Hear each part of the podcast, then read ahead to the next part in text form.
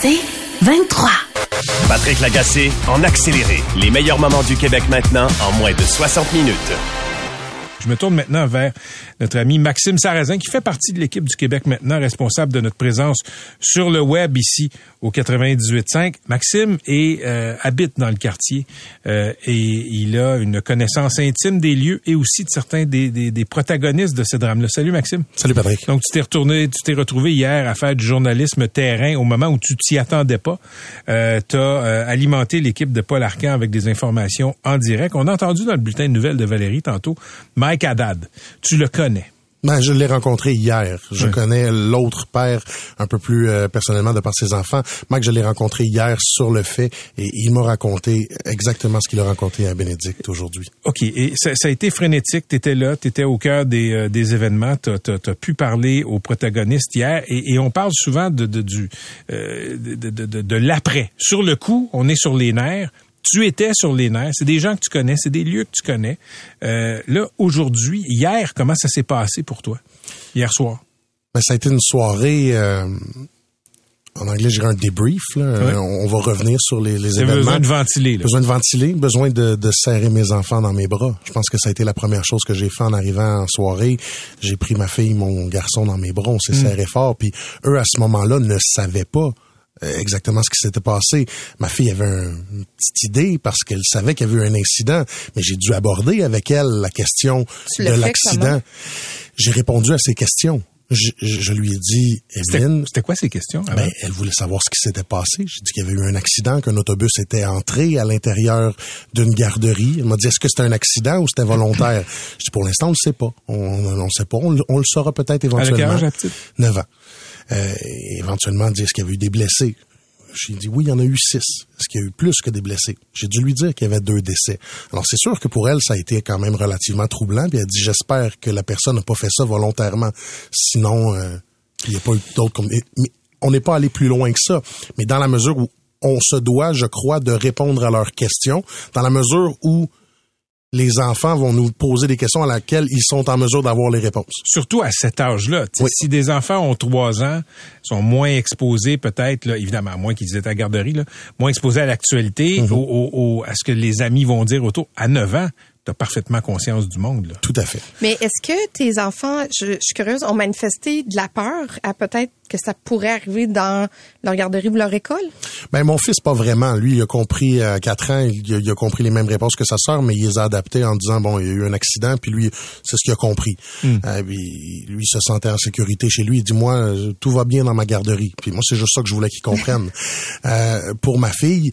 Je pense que, puis on a vécu certains drames personnels dans notre famille dans la dernière année. Il y a eu des amalgames qui sont faits, puis je sais que la nuit dernière, euh, elle a eu des, des, des relents d'un peu tout ça. Donc ça, en tant que parent, va falloir qu'on fasse des, des, des approches auprès d'elle, de s'assurer qu'elle puisse verbaliser tout ça. Puis moi, je pense que pour tous les parents dans le secteur, ça va être important qu'on aborde avec les enfants et qu'on les laisse s'exprimer sur les craintes puis sur les éléments qui reviennent d'un peu tout ça. Parle-moi du, euh, du quartier. Tu dans ce secteur de Sainte-Rose qui a été euh, frappé par le drame hier. C'est quoi l'état d'esprit des résidents de, la communauté? on a de la résilience. Je veux dire, c'est ce que j'ai senti hier tout au long de la journée, ce que j'ai vu ce matin, c'est de la résilience. Puis je pense que et, je pense que c'est important qu'on en fasse le point parce que MC l'a dit d'une brillante façon dès le début de l'émission, disait qu'on malgré qu'on ne peut pas trouver de sens dans ce qu'on a vu hier, on se doit de ne pas demeurer dans la haine. Et ça, je pense que c'est hyper important. Tu je vois, vous en avez parlé avec François Bonnardel tantôt, mais les policiers, les pompiers, les ambulanciers, les paramédics, les professionnels, ils ont travaillé sans relâche, les larmes aux yeux. Je les ai vus hier, là, incapables de retenir leurs émotions, mais tout de même être là. Euh, je- faut souligner le personnel de l'école du parc. Et là, je pense à la directrice Sylvie Vaillancourt, à la responsable du service de garde Julie Lapointe, à la secrétaire Marie-Ève Paquette, qui, eux, se sont retournés sur un 10 sous pour accueillir tous les gens de la garderie et l'ont fait sans protocole, sans sans euh, Système D. sans système D. Ils l'ont, je veux dire sans, sans processus, ils l'ont fait avec le système D en se disant on va les accueillir. Et ça pour moi, ce sont eux aussi des héros. On pense aux 14 personnes qui étaient du personnel de soutien psychologique qui sont arrivés du centre de service scolaire. Ce sont eux aussi des héros dans ces événements-là.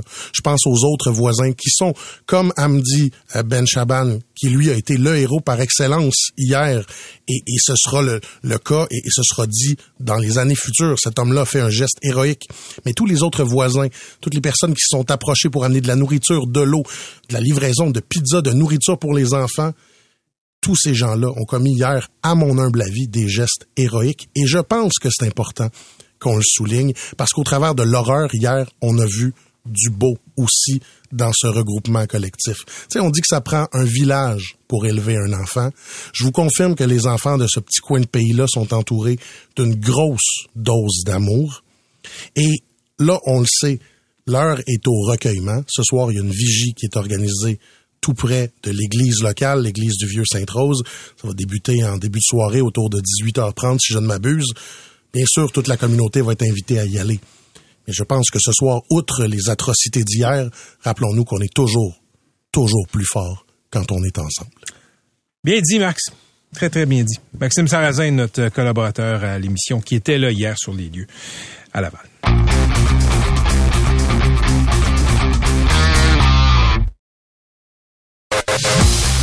Patrick Lagacé en accéléré. Aujourd'hui, jeudi, on avait une entrevue qui était prévue avec le chef du Parti québécois, Paul Saint-Pierre Plamondon, député de la circonscription de Camille Lorrain.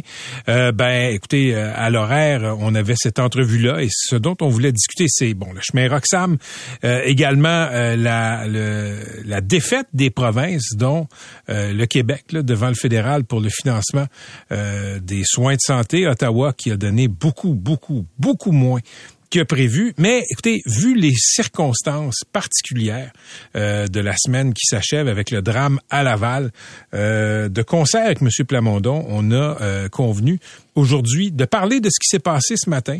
Euh, tous les chefs politiques au Québec étaient présents, la grande famille, la grande classe politique était là au sens large dans un effort transpartisan de solidarité avec les familles, avec la communauté de la garderie Sainte-Rose.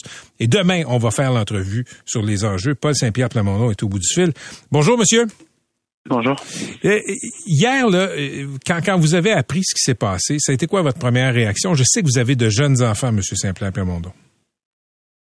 En fait, euh, ce matin, je suis allé porter mes deux enfants de 2 et 4 ans à la garderie, justement, au CPE. Et j'ai pu croiser le regard de d'autres parents, des éducatrices, et on voit que tout le monde est affecté, puis c'est très difficile de verbaliser quoi que ce soit, parce que le sentiment, c'est un sentiment d'incompréhension et d'impuissance, mais c'est sûr que je pense que dans tous les foyers au Québec hier soir, euh, il y avait des gros câlins. Il y avait la prise de conscience que la vie est fragile, puis que des fois, il y a des, injustices innommables. Euh, c'est sûr que ça, touche tout le monde euh, encore davantage quand c'est des enfants innocents et quand il n'y a rien à comprendre dans le geste. Maintenant, aujourd'hui, en effet, les chefs politiques étaient tous là parce qu'au-delà de la colère, au-delà de l'incompréhension, il faut être capable d'amour et d'entraide, de bienveillance.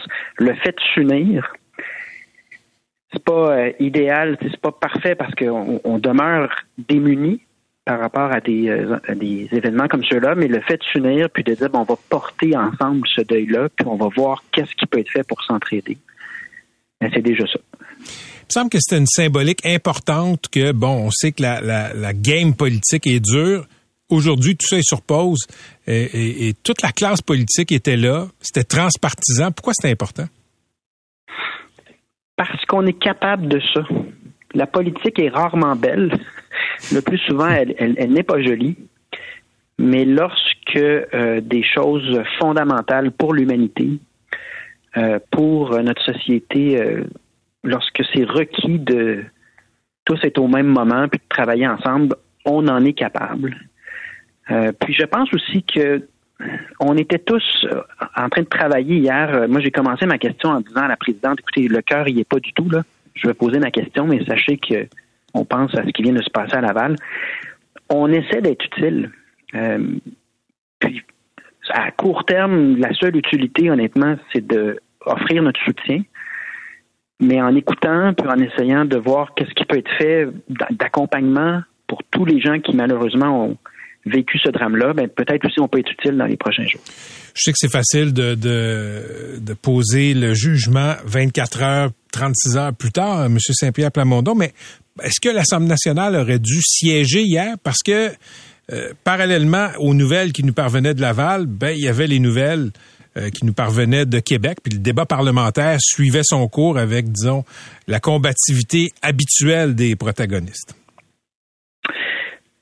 quand on est rentré en chambre, euh, on a appris la nouvelle, mais de manière incomplète. Mm. Et, je souligne quand même qu'il n'y a pas un chef qui a commencé ses, interventions sans commencer par l'espèce de désespoir, un témoignage. En disant, écoutez, on va faire notre travail parce que c'est notre devoir, et on est payé pour ça, là. mais on est tous bouleversés. Donc, en fait, il fallait voir le visage des gens en chambre je pense qu'on faisait ce qu'on devait faire, mais il n'y a personne qui avait la tête à ça. Puis ça a été dit euh, de toutes sortes de manières et par plusieurs intervenants. ce sont euh, des, informations aussi qui arrivent en continu. Donc, euh, c'est pour ça qu'aujourd'hui, les entrevues sur tous les sujets, on pourra les refaire demain. Mais aujourd'hui, je pense qu'on consacre l'entièreté de la journée à, voir comment on peut soutenir ces gens-là. Vous étiez là à Laval ce matin. Qu'est-ce qui vous a particulièrement frappé? Qu'est-ce qui a retenu votre attention? Ben, c'est la douleur. Euh, je dirais que comme politicien, c'est même euh, difficile euh, de voir comment. c'est parce que là, on se fait suivre par les caméras. Vous comprenez que mhm. si donc on va voir des parents, on les met probablement plus mal à l'aise que d'autres choses. Puis leur douleur, puis l'inconfort est tellement vif que moi, honnêtement, j'ai pris une posture. il y en a qui sont venus me parler, puis j'étais content de pouvoir échanger, mais c'est tellement douloureux et vif je pense que le, geste le plus important, c'était d'aller porter des fleurs, puis de dire euh, de manière très claire que ceux qui décident à l'Assemblée nationale sont unis pour accompagner au meilleur de notre potentiel euh, les gens qui ont vécu ce drame-là. S'assurer aussi que les réflexions, puis là, il est trop tôt pour poser, euh, l'éclairage n'est pas suffisant, mais s'il y a des questions de santé mentale ou s'il y a une responsabilité criminelle, que tous les suivis vont être faits correctement et ça, c'est la responsabilité en partie des élus. Je sais, euh, vous l'avez dit, vous avez des enfants d'âge CPE. Je sais que les politiciens travaillent tard, rentrent tard. Est-ce que vos enfants étaient encore debout quand vous êtes rentré à la maison hier, après cette journée frénétique? Ah oui, moi, je, sauf exception, je fais toujours souper les enfants. Je me rends souvent au coucher. Puis après, je fais un deuxième shift. Euh, et j'ai eu la discussion avec ma femme, est-ce qu'on en parle? Et puis, j'ai tellement de la difficulté à m'informer moi-même, et c'est mon travail pourtant. Là. Euh, évidemment, je le fais par souci de responsabilité, mais j'ai dit à ma femme, là, euh, non, on n'aura pas d'échange avec les enfants euh, à l'âge qu'ils ont là-dessus. puis j'étais plus en réflexion de quel est le rôle des politiciens vis-à-vis le rassemblement qu'on avait aujourd'hui à Laval. C'est plus l'expérience en CPE parce que les, les éducatrices partout en CPE, je pense que plusieurs personnes portent ce deuil-là aujourd'hui au Québec. C'est pour ça qu'à court terme, je pense que de parler d'amour et d'entraide, de soutien mutuel, c'est encore la, première chose à faire dans les circonstances. Puis après, ben, le temps nous donnera de l'espace pour euh, travailler à des solutions si jamais on, on en identifie. Mais est-ce que est-ce qu'il y a une partie de vous qui se dit qu'il n'y en a peut-être pas de solution? Moi, c'est une perspective, je vous le dis, M. Saint-Pierre Plamondon, qui me donne le vertige. C'est peut-être dans la catégorie des choses, des événements qui sont tellement imprévisibles que justement, on ne peut pas les prévenir. Euh, comme politicien, moi, ma réflexion, c'est est-ce que est-ce qu'on vit encore dans une société qu'on considère sécuritaire? Et si c'est de moins en moins le cas, parce qu'il y a des gestes euh, avec des armes à feu aussi qui euh, m'empêchent de dormir le soir, quand je vois l'évolution de notre société, que ce soit la question de la santé mentale ou de la question de la sécurité, hmm. Est-ce que il y a des choses qu'on ne comprend pas ou qu'on ne voit? Moi, je suis pas, je, demeure un optimiste dans toutes les circonstances. Je me dis, il y a une solution. Donc, euh, mais je, dois avouer que euh, il faut garder l'objectif de vivre dans une société qui est sécuritaire. Puis là, ben, il y a des gestes comme ceux-là, puis des trucs d'armes à feu depuis quelques années. Euh, qui, je comprends votre raisonnement, mais moi, je vous, je vous invite à faire partie de la solution. Je peux pas croire que c'est dans l'intérêt de tout le monde d'être en sécurité. Puis ce qui s'est passé hier, moi quand j'ai laissé mes enfants ce matin, Euh, j'ai vu sur le bord de la fenêtre, puis évidemment que je, parle, je pensais à ce qui s'est passé à, Laval. Donc, euh, je pense qu'on a la responsabilité dans les prochains jours et mois, si on juge qu'il y a une, question de sécurité, de santé mentale qui se dégrade, de ouvrir la discussion, euh, mais pas en fonction de ce cas spécifique-là. Moi, ce que mm-hmm. je veux maintenir dans notre société, c'est le sentiment qu'on est en sécurité, puis qu'on est une société qui est capable de, vivre ensemble, de dialoguer. À chaque fois qu'il y a des drames euh, de violence conjugale ou des, meurtres, euh, puis il y en a eu quand même plusieurs des féminicides là au cours des dernières années je me dis, un peu comme vous, je me dis, mais qu'est-ce qu'on fait? Mais en même temps, il faut choisir de faire quelque chose et de euh, être proactif vis-à-vis de ces dynamiques-là. Dans ce cas spécifique-là, par contre, pour hier, rappelons-le, la vérité, c'est que pour l'instant, on n'a aucune idée comment quelqu'un peut poser un geste comme celui-là. Très juste. Merci d'avoir été avec nous. Demain, on se reparle. On parlera de, des enjeux comme Roxane et du financement fédéral de la santé. Sans faute. C'était Paul Saint-Pierre Plamondon, chef du euh, Parti québécois. Le Québec maintenant. On va parler du tremblement de terre en Turquie et en Syrie. Ben, on le sait, le bilan s'est considérablement alourdi ces derniers jours. On serait rendu à plus de 20 000 morts et des équipes de secouristes turcs et internationales qui font du mieux qu'elles peuvent dans les circonstances pour retrouver là, des gens qui seraient encore en vie sous les décombres. Une de ces personnes, on lui a parlé lundi dernier. Il s'agit de Patrick Villardry, ex-pompier, maître chien spécialisé dans la recherche de victimes dans les décombres, président aussi de l'Association d'unités légères d'intervention et de secours de France. Il est arrivé mardi en Turquie. Il est au bout du fil. Monsieur Villardry, bonjour. Oui, bonjour. Comment se sont passées euh, vos euh, deux dernières journées en Turquie? Alors, très difficile. Très difficile par rapport à, beaucoup de, facteurs. D'abord, le facteur humain. Ensuite, euh, le, pays est en deuil, donc il y a pratiquement rien qui est ouvert, rien qui fonctionne. Euh, difficile par le froid, il fait énormément froid. Alors vous, chez vous, vous avez l'habitude, mais nous ici, c'est très très très difficile de travailler dans des conditions pareilles. Heureusement qu'il ne pleut pas. Et puis, vous savez, euh, c'est quand on intervient et puis qu'on trouve que des que des décédés, que des décédés, euh, des morts, des morts, des morts, c'est très difficile pour le moral parce que là, ce soir, on était, on a dégagé une famille de cinq personnes enlacées les uns contre les autres. Le père a essayé de protéger toute sa famille et malheureusement ils sont tous euh, ils sont tous morts et que vous êtes obligé de les sortir, euh, ça fait ça fait mal. Ça fait très très mal parce que on n'est pas là pour ça. Et puis euh, ben voilà quoi. Après on a le moral, on garde le moral parce que on n'a pas le choix. je pense que ça va être le plus gros tremblement de terre qu'il y a eu en Turquie. Je pense qu'on on devrait dépasser les 25 000 morts.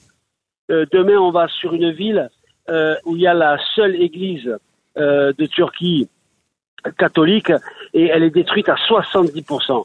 Donc là, nous, nous étions à Ismur. Il n'y a aucun secouriste international qui avait mis les pieds. Donc vous voyez, c'est des images et, c'est très dur. Donc j'en comprends que vous et votre équipe n'avez réussi à sauver personne. Non, si, ce matin, on a sorti une victime euh, vivante, une dame, mais c'est pas nous qu'on l'avait trouvée. On, a, on est arrivé pour la sortir à la fin, et on a, on a sorti, on a voulu sortir son fils, je crois, mais l'immeuble était tellement écrasé que euh, on n'a pas pu. Donc, euh, on était, on nous a appelé sur notre chantier, on est vite parti. Mais voilà, mais c'est pas nous qui l'avons, qui l'avons trouvé. C'est nous qui avons aidé à la sortir, mais c'est pas nous qui l'avons trouvé. J'ai vu des images absolument saisissantes, Monsieur Villardry, là, de euh, de secouristes turcs, de civils turcs aussi, qui dégagent les gravats à main nue. Euh, je pense qu'il y a peut-être un manque. Est-ce qu'il y a un manque d'équipement? Non, c'est ah non non non non. Le manque d'équipement, il y est pas. Il y est, il y est pas. Il y a, il y a, il y a, on a les pelleteuses, on en a tant qu'on veut. De ce côté-là, il n'y a pas de souci. Seulement, ce sont des gens, les Turcs, euh, qui ont euh, une, à cœur de sortir euh, les personnes qui sont décédées. Parce que le mort en Turquie a une importance euh, capitale. Euh, il faut le savoir, de par leur religion. Donc, c'est vraiment... Et heureusement qu'on les a parce que nous, ça nous a permis...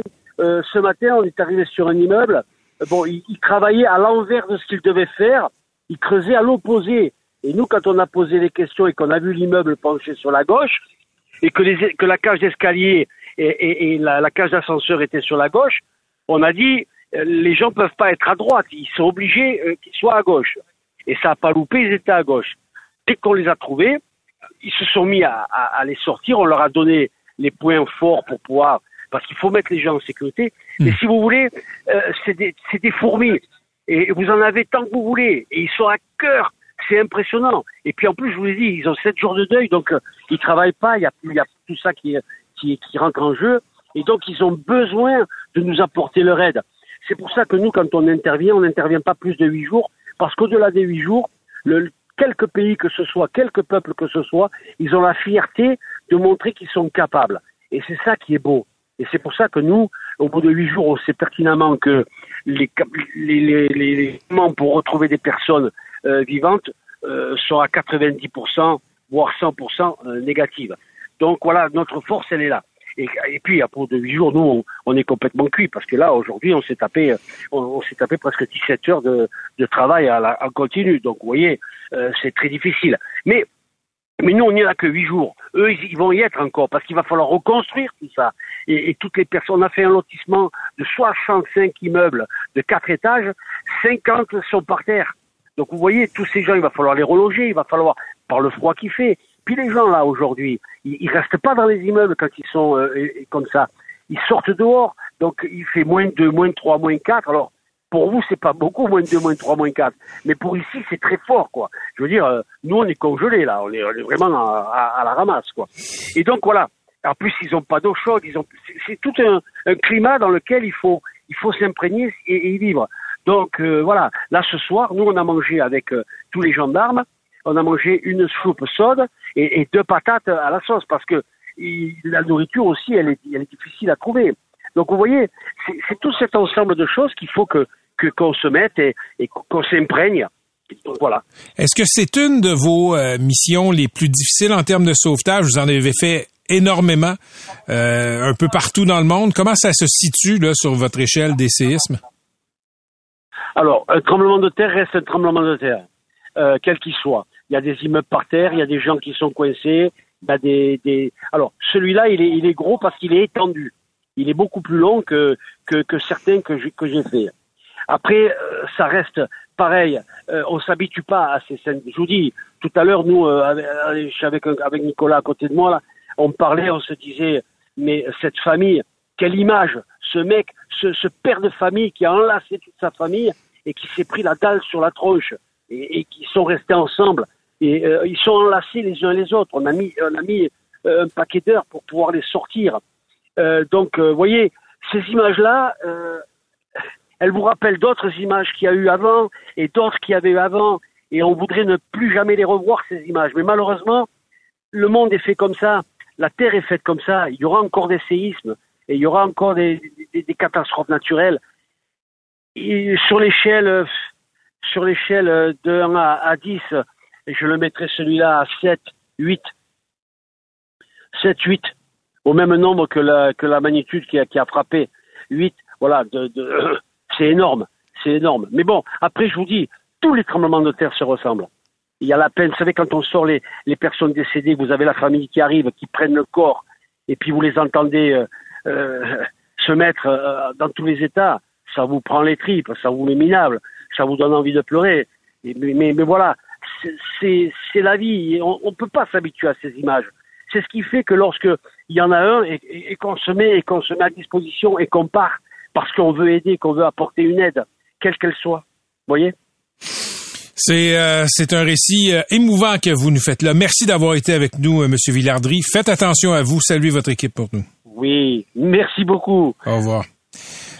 C'était Patrick Villardry, ex-pompier français, maître chien spécialisé dans la recherche de victimes dans les décombres. Il est avec son équipe de sept secouristes, quatre chiens en Turquie depuis mardi.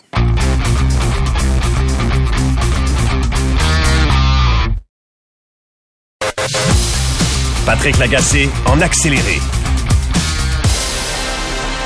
On parlait de genre. De plus en plus de jeunes revendiquent des identités de genre différentes de celles attribuées à leur naissance. Pour les quinquagénaires comme moi ou les euh, près de proches d'être quinquagénaires, euh, comme certains de mes camarades, ça, peut être confrontant. Ce sont des nouveaux enjeux. Euh, quand j'étais au cégep, quand j'étais au secondaire, ça n'existait à peu près pas, en tout cas pas dans le discours public. Euh, dans les écoles, les demandes de changement de nom et d'identité sont en croissance, comme a pu le constater la journaliste Marie-Hélène Proux, qui s'est intéressée au sujet dans le cadre d'un grand reportage fascinant pour le magazine L'actualité. Le titre dit tout, réinventer le genre. Et la trame de fond de l'enquête, c'est à l'école secondaire Cité des Jeunes à Vaudreuil-Dorion. Et les réactions sont nombreuses. Je suis content d'accueillir en studio Marie-Hélène Proux, journaliste à L'actualité, et Geneviève Fournier, psychoéducatrice à l'école secondaire Cité des Jeunes. Elle est responsable du premier comité d'élèves LGBTQ+, de son école, qui a tenu sa première rencontre l'automne dernier. Mesdames, bonsoir. Bonsoir. Ben, D'abord, euh, on va commencer avec vous, Marie-Hélène. Qu'est-ce qui vous a inspiré ce reportage-là? Je pense qu'on voulait nommer franchement le choc générationnel euh, qui s'est installé puis que vous avez nommé euh, d'entrée de jeu euh, face à l'apparition dans l'espace public de notions dont on n'avait absolument pas conscience, vous et moi, on est dans la même tranche d'âge, Mhm. donc à l'école, et face aussi à l'émergence de- d'un vocabulaire assez obscur pour à peu près tout le monde à partir de 25 ans. Je pense pas me tromper en disant ça. Euh, un vocabulaire pour nommer euh, différentes identités de genre, différentes orientations sexuelles aussi, à différentes orientations romantiques parce qu'on fait la distinction maintenant ou amoureuse là, des mots comme gris sexuel, demi-boy, pansexuel, pangenre, maverick, euh, gender fluid, je pourrais vraiment élaborer très longtemps. Euh, puis il y a beaucoup de jeunes qui revendiquent ces identités-là, puis je pense que ça cause, euh, vous l'avez dit, de l'incompréhension, mais aussi de l'inquiétude chez les adultes qui les entourent et peut-être en premier lieu les parents euh, de- d'enfants trans et non binaires. Fait qu'on a voulu comme donner la parole à la fois aux parents à la fois aux parents, puis euh, également à, leurs, euh, à leurs enfants pour comprendre leur réalité. Puis si tu essayais d'expliquer, en tout cas, j'ai essayé d'expliquer le contexte social dans lequel euh, ces changements-là s'inscrivent. Qu'est- Qu'est-ce qui fait que, euh, bon, on a à peu près le même âge, Marie-Hélène, on Ouais. l'a dit, qu'est-ce qui fait qu'il y a 25 ans, 30 ans, on n'en parlait pas? Et aujourd'hui, c'est au, c'est au centre de la conversation chez beaucoup de jeunes. Et Est-ce que Ouais. et, et là c'est là qu'il y a des, des vieux croulants qui disent ah c'est juste une mode ça va leur passer. Je pense que c'est plus complexe que ça. Eh, ben, premièrement, là, vous avez dit vieux croulant, mais je pense qu'il faut faire preuve d'un peu d'empathie. Oui, c'est ça, parce que, tu sais, c'est comme normal de vivre un choc qui est comme ça, un choc de valeur. On Euh, parlait de nous, surtout. Oui, ça... non, mais je, je, je, je m'inclus Mhm. aussi dans les gens qui sont déstabilisés par cette situation-là, là, en toute honnêteté. Mais euh, ce qui a vraiment changé, parce que vous savez, la, la non-binarité, par exemple, le, le fait d'être transgenre, ça, c'est pas nouveau. Euh, ça existe dans toutes les cultures, peut-être pas toutes les cultures, mais une bonne partie des cultures depuis très longtemps. Dans mon article, par exemple, je parle, je parle des Ijras, je crois que, je- j'espère que je le dis comme il faut, euh, qui est une communauté en Inde qui est officiellement maintenant reconnue comme troisième genre. Euh, et euh, plus près de nous, il y a les personnes bispirituelles. Tout ça, tout ça existe depuis des, des, des, des millénaires. Euh, mais ce qui a changé, je pense, c'est vraiment le contexte social. Euh, je, je vais voler une expression que j'ai adorée d'un de mes interviewés. Tu sais, aujourd'hui, on vit moins dans une, une manufacture à personnes hétérosexuelles et cisgenres qui a 15, 20, 30, 50 ans. Les, les, les nouvelles générations, dans le fond, ils naissent dans un monde où le mariage puis les unions libres entre personnes gays et lesbiennes euh, euh, sont acceptées socialement. Même chose pour la parentalité homosexuelle. On en voit maintenant dans les annonces puis Ce qui, euh, ce qui s'est dans les fait pas- téléséries. ce qui s'est pas fait sans heurts aussi. Hein? Ça a été l'objet de grands débats il y a 20 ans. Là. Tout à fait. Puis on se rappelle des manifestations dans, dans le cadre de mariage pour tous, ça- Ouais. du mariage pour tous. Ça fait pas si longtemps que ça, là. Euh, puis en plus de ça, ben il y a des lois qui ont changé récemment. Par exemple, au Québec, la Charte des droits et libertés euh, de la personne interdit depuis 2016 que quelqu'un soit discriminé en raison de, de son identité ou de son expression de Hmm. genre. En juin 2022 aussi, le Québec est devenu un des seuls endroits sur la planète, je pense, où une personne trans ou non binaire peut cocher la case X sur, sur ses documents officiels. Euh, fait que tout ça, je pense, crée comme un climat euh, favorable pour que les gens, les, les jeunes ressentent, disons, une plus grande liberté de- d'explorer, de, redéfinir. C'est quoi au juste être un homme, c'est quoi au juste être une femme, explorer la frontière entre les deux. là. OK. euh, au cœur de votre reportage, Marie-Hélène, il y a euh, l'école secondaire Cité des Jeunes. C'est une grande école secondaire à Vaudreuil-Dorion. Et euh, Geneviève Fournier, qui est avec nous en studio, est psychoéducatrice, responsable du premier comité d'élèves LGBTQ. Ouais. Bonjour Geneviève. Bonjour. Bonsoir. Euh, ça fait combien de temps que vous faites ça, ce métier-là? Euh, moi, ça fait depuis 2004 2014 seulement. C'est une réorientation de, de carrière, mais j'ai toujours été dans l'intervention. Mais entre 2014 et 2022-23, qu'est-ce qui a changé sur, disons, la perception que les jeunes ont de leur genre et des genres? Mais en fait, déjà à la base, quand on décide de créer un comité, nous autres on suit le flot. Hein. Il y a plein de comités euh, de diversité de genre, incluant les alliés. Parce que moi, je suis une alliée. Il y en a tout plein dans plein d'écoles à travers le monde. Le comité de la Cité des jeunes est parti d'un besoin des élèves. Ça a été nommé des élèves. Je pense que les médias sociaux aident énormément au fait que, OK, là, on a des lois, on les connaît. Maintenant, on s'affirme. Euh, l'acceptation aussi de la société est grandissante à ce sujet-là. Et puis, je pense que les élèves, ils ont besoin d'un safe place, puis ils passent énormément de temps à l'école. Donc, le besoin est venu. Mais c'est au compte-goutte que certains adolescents sont venus dans nos bureaux. Nous, on est des psychoéducateurs, mais je, je peux parler aussi de ma collègue euh, Catherine Lacasse-Gabouri, qui est technicienne en travail social avec qui je pilote le comité. Bon, on a nos, euh, nos collègues aussi éducatrices spécialisées, reçoivent au compte-gouttes certains élèves. Certains se questionnent, mais certains sont déjà affirmés, puis ils veulent savoir, mais qu'est-ce que je fais maintenant avec mon affirmation dans mon milieu scolaire? Parce que j'ai j'ai besoin de, de, de, plus et j'ai besoin d'un accompagnement. Enfin, nous autres, on est là pour ça. Mais est-ce qu'il y a quelque chose qui a changé depuis ces années-là? Je vous dirais simplement, je pense que c'est l'ouverture de tout le monde. Mais qu'est-ce qui explique? Parce que euh, on en revenait là, tu sais, quand nous on était plus jeunes, moi il y avait même pas non, euh, de, on en parlait jeunes, pas, mais il y en non, mais mais il y avait pas de jeunes qui étaient homosexuels déclarés. Puis là je vais, je mm-hmm. sais que je vais avec un terme qui est réductif, là, pour, qui est réducteur pour euh, pour toute la communauté LGBTQ+, mais je me demande comment se fait-il qu'il y ait autant de d'individus qui se questionnent sur l'identité de leur sexe mais en 2023. Honnêtement, je peux pas répondre à cette question-là qui mais je pense que ils sentent que c'est un safe place, l'école, donc il, il l'affirme. Mais peut-être que dans vos années, il, y en avait tout plein qui se questionnaient. Je, pense, je pense que Marie-Hélène Proux, il y a une donnée importante qui a changé, les réseaux sociaux. Ah oui. Euh, les, les, les, gens, les communautés ne sont plus ancrées uniquement dans les lieux géographiques. Donc les gens qui se posent des questions, jeunes ou pas, soudainement peuvent trouver sur Internet là, des, certaines réponses à, à, leurs questions aussi, puis les communautés se forment là. Euh, tout à fait. Mm. Ça, c'est vraiment, je ne connais pas la traduction française pour ça, mais j'aime tellement le mot game changer pour les... Pour les, pour, pour les un, point tournant. un point tournant, c'est ça. Euh, ça m'a frappé vraiment dans ma, mes conversations avec des jeunes trans et non-binaires, comment les réseaux sociaux avaient été euh, déterminants dans leur, euh, dans leur quête. Euh, puis je dois dire que c'était bénéfique pour eux parce qu'enfin ils trouvaient des gens, des, des youtubeurs par exemple, trans non binaires qui nommaient des réalités qui vivaient profondément, qui mettaient des mots. Puis euh, ils se retrouvent aussi euh, entre personnes qui vivent des réalités similaires et qui ne sont pas faciles. Ça c'est une des choses qui m'a frappé le plus, parce que des fois, souvent on dit ah c'est une passe, c'est une mode, euh, hmm. ben, sont influencés par les réseaux sociaux. Bon, la, la mode, moi, c'est même quelqu'un qui est trans du milieu qui me dit qu'il y avait quand même des modes chez les adolescents à peut-être se questionner ou à... Mais honnêtement, c'est un faible pourcentage, je te dirais. Oui, vraiment. Mais, mais, mais Marie-Hélène, vous, vous le dites aussi dans le papier, il y a peut-être un aspect où, comme comment je dirais ça, qui, qui, qui, est de toutes les époques où on aime ça garder les vieux à l'époque avec à, l'écart avec euh, des nouveaux euh, euh, des, de la nouvelle terminologie pardon. Mais mais je, je veux pas dire que c'est marginal, mais statistiquement, ce l'est. Donc, pour les gens qui ont peur que tout le monde va se mettre à changer de sexe, c'est pas tout à fait le cas.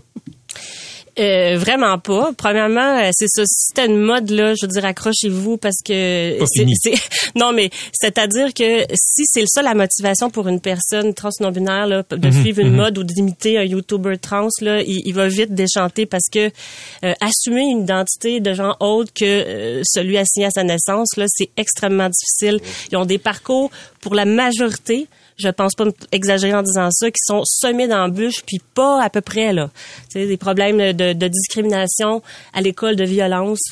Mais, pour vulgariser, pour le commun des mortels que je suis et les gens qui nous écoutent, euh, séparons les choses. Il y a le genre, il y a l'orientation sexuelle, et il y a euh, l'exploration aussi, qui, peut, il y a des choses qui sont fluides dans la vie. Comment on sépare ça, là, juste pour que, je sais que vous parlez un langage que je comprends, oui, en partie, parce qu'on bon, on parle avec des jeunes, Mais pour le commun des mortels, on parle de queer, puis tout ça. Qu'est-ce qui est une orientation sexuelle? Qu'est-ce qui est une définition de genre? Qu'est-ce qui, comprenez-vous ce que je veux dire? Tout à fait. Parce qu'on dit toujours LGBTQ+, mais pour la majorité des gens, c'est pour, ils décrochent dès qu'ils entendent ces lettres. C'est trop compliqué pour moi. Fait que si on sépare tout ça pour on fait un peu de ménage là-dedans, ça serait quoi, la- la- les définitions? Hey, Genève, elle va être super bonne là-dedans parce que elle connaît ça, la licorne du genre, mais je peux t'aider. Ben oui. L'identité de genre, déjà, c'est euh, est-ce que je suis en paix, est-ce que je suis en concordance avec euh, le sexe que j'ai eu à la naissance, assigné à la, à la naissance? Donc, il y a homme, femme, et des gens se disent autre. oui. Toi, par exemple, Ouais, attention, le micro, ouais. OK. Tu es, tu es né homme. Ouais. Et est-ce que tu te sens homme?